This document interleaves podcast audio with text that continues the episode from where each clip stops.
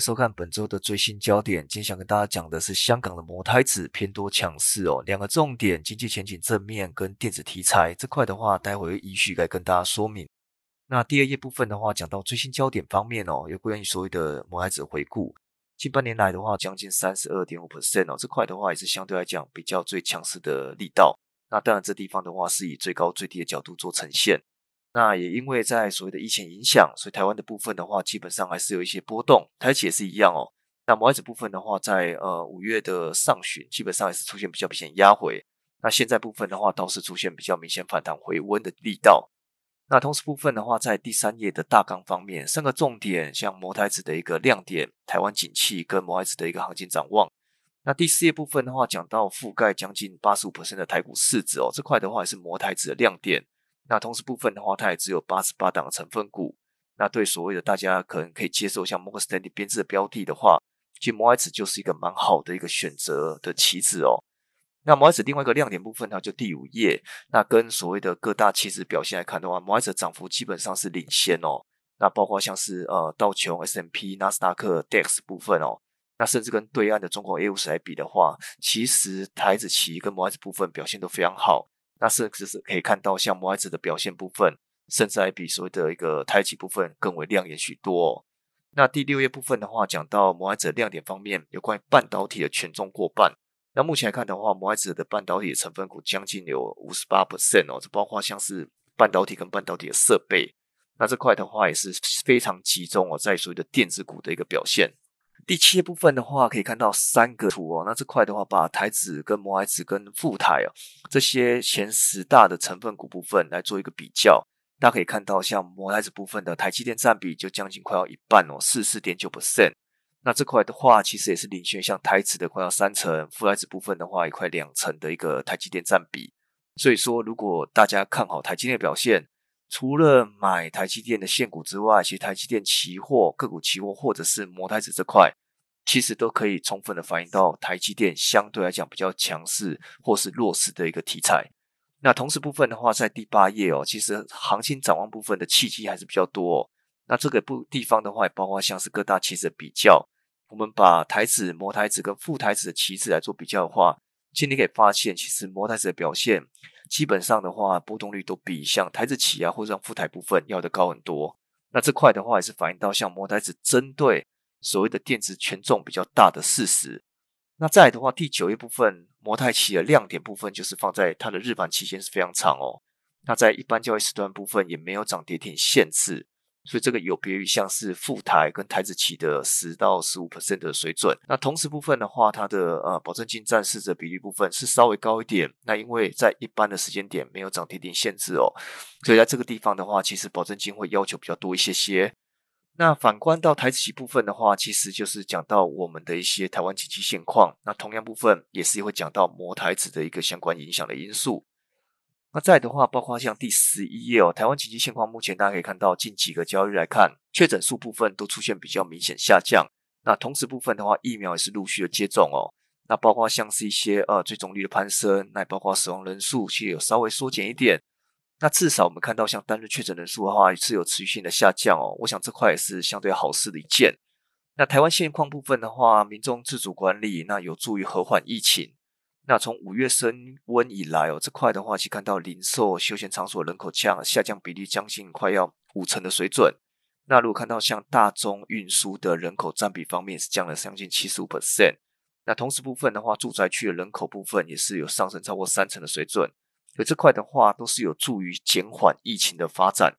那另外部分的话，台湾现况方面就是失业率真的非常好哦，其实失业率持续性往下走低哦，还是可以留意到所谓的疫情冲击之下。其实，在现阶段，殖率方面跟所谓的一个失业率部分，其实同时方面的话，都有一些表现的空间。那再的话，针对像第十四页内需前景的一个存疑哦，所以看到制造业部分还是蛮强势的。那我们看到昨天，那主计处也公布了一些相关数据嘛，不管是对我们台湾经济展望，今年比较看好。那可以看到台湾的外销订单部分的话，也是比较正面的呼应。那整体部分的话，Y Y 方面都是非常亮眼哦。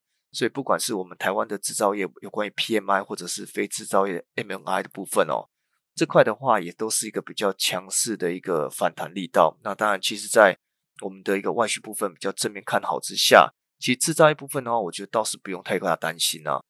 那再的话，针对像台湾现况方面呢，第十五页利率部分依旧还是维持在历史的低档，那利率部分连五动，那这块的话是维稳在一点一二五的水准。那整体部分的话，其实在降息幅度我们过去降的比较少的情况之下，其实现阶段你说要赶快升息的情况，我觉得这个地方可能没那没那么快。那对所谓的一个不管是呃欧洲或是美国甚至中国部分，可能会调整利息部分，这个说法上，其实台湾方面可能会更为落后一些哦。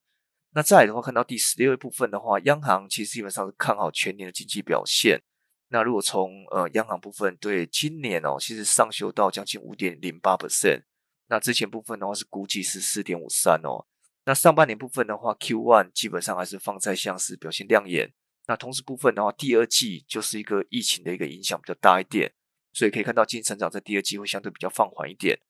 那下半年部分的话，还是应该投资动能会相对稳定啊。所以对不管是在台企或摩台子部分，也是另类可以留意到一个关键发酵。第十七页部分的话，就通膨其实是。暂缓升温啊，就基本上还是一个暂时性的一个表现而已哦。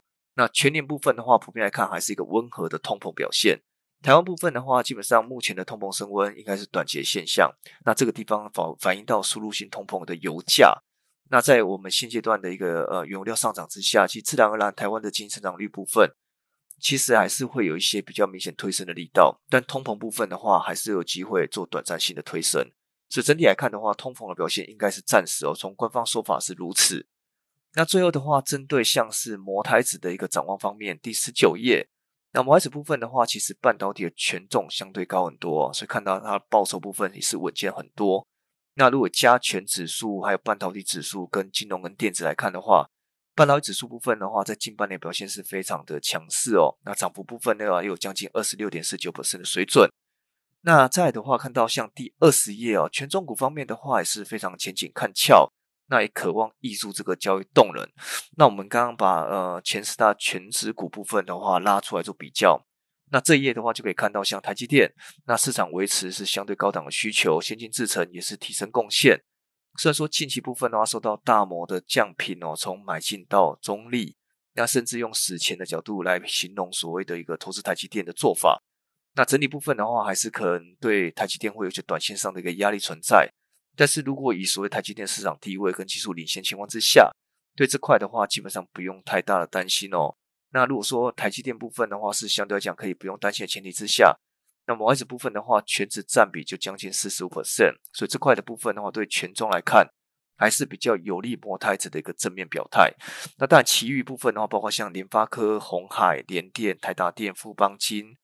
还有中华电、南亚跟国泰金跟中钢部分哦，那这块部分的话也都各有题材了。不管是所谓的一个五 G 晶片，不管是电动车，还有像是金圆的一个报价，甚至也看到像是一些疫情之后的一个石化业景气维稳，那内销的一个呃钢价盘价部分的话，这块也是持续性的看涨，那都有利像是一些呃这些全职股部分的正向表态。在的话，看到新台币的动能维持强势哦，所以当然可以留意到所谓的美元动向。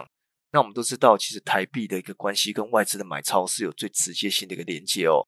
所以看到像台币部分，目前来看还是维持在升值的架构之下，呃，还是可以留意说，哎，其实在这个地方，台股或是外资部分的话，会是比较正面的一个关键所在。那最后一页部分的话，讲到像经济前景正面哦，外资部分的话，延续上行的呼应。那同时部分的话，给大家三个结尾。那包括像民众的防疫，确实经济前景是相对正面。那五月到今日哦，基本上的话，但是确诊人数基本上是往下走低哦。那民众自主管理跟积极作为，这个地方的话，加速整体和缓疫情的发展。那六月部分的话，台湾央行也是上修经济成长率的预期哦。那也看好第四季的消费回补力道。那第二点部分的话，讲到摩台子的报酬强劲哦，那电子题材的益助。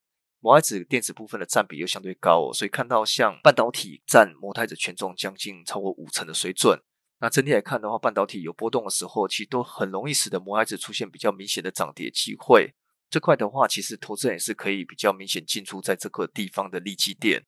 那但同时部分呢，如果下半年权重股能够展望前景比较好的情况之下，对摩台子部分的话，整体表现也是非常正面。那最后一点的话，就是刚刚我们最后一页提到，像台币的汇率偏强哦，那延续一个资金动能，那二零二一年部分的话，还是放在出口上的抛汇强劲。那对所谓的摩者后市的话，其实并不看淡。那可以留意一下 Fed 对美元的一个看法。好，那以上的话是我们这一次的最新焦点哦。那我们我们要跟大家讲一下，说，哎，可能欢迎大家来下载我们的一些研究最前线的 YouTube。那欢迎按赞、订阅跟分享。那以上是这一次的最新焦点。那祝大家操作顺利。那我们下周见。